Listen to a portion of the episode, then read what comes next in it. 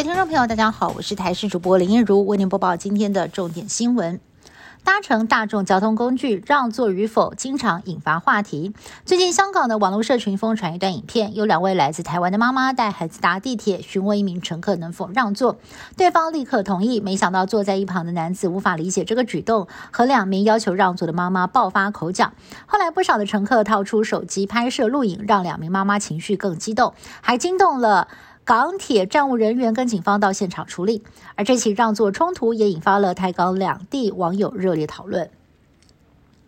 台南警方执行稽查勤务，拦查到一名妇人机车改灯，开罚九百块。没想到妇人打电话给当法官的丈夫，丈夫气急败坏的赶到现场，对稽查小组相当的不满。令人看了质疑是在耍官威。对此，警方坦诚，法官虽然在现场提高声量，但是还是有配合开单。不过，明明法官有错在先，原警却是不断的道歉，也让人质疑原警的态度。为什么会碰到法官就改变呢？面对质疑，警方解释是为了缓和气氛，才会出言安抚。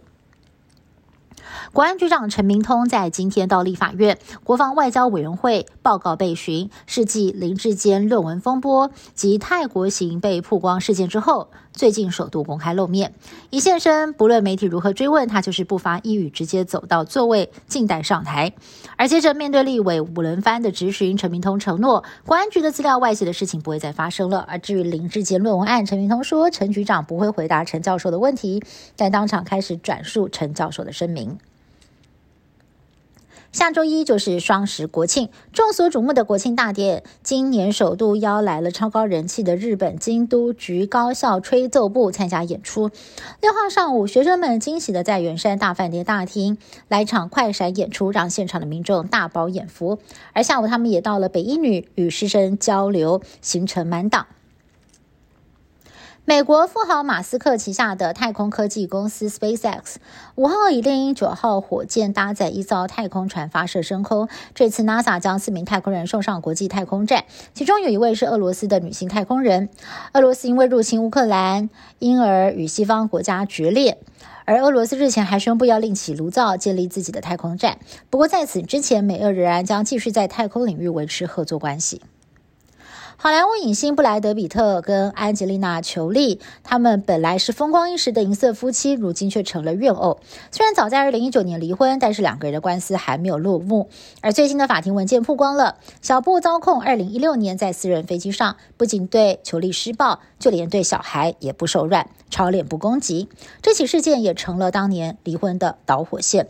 不过，针对家暴的指控，小布的发言人表示，并非事实。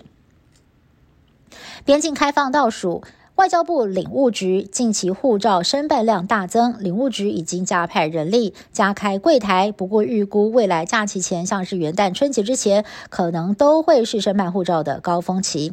另外，随着边境即将解封，也有立法委员认为，欧洲近期对台友善，互访热络，建议可以再增加像是瑞典、捷克、立陶宛等航点。对此，交通部长表示，已经请华航研究直飞捷克布拉格。以上新闻是由台视新闻部制作，感谢您的收听。更多新闻内容，请您持续锁定台视各节新闻以及台视新闻 YouTube 频道。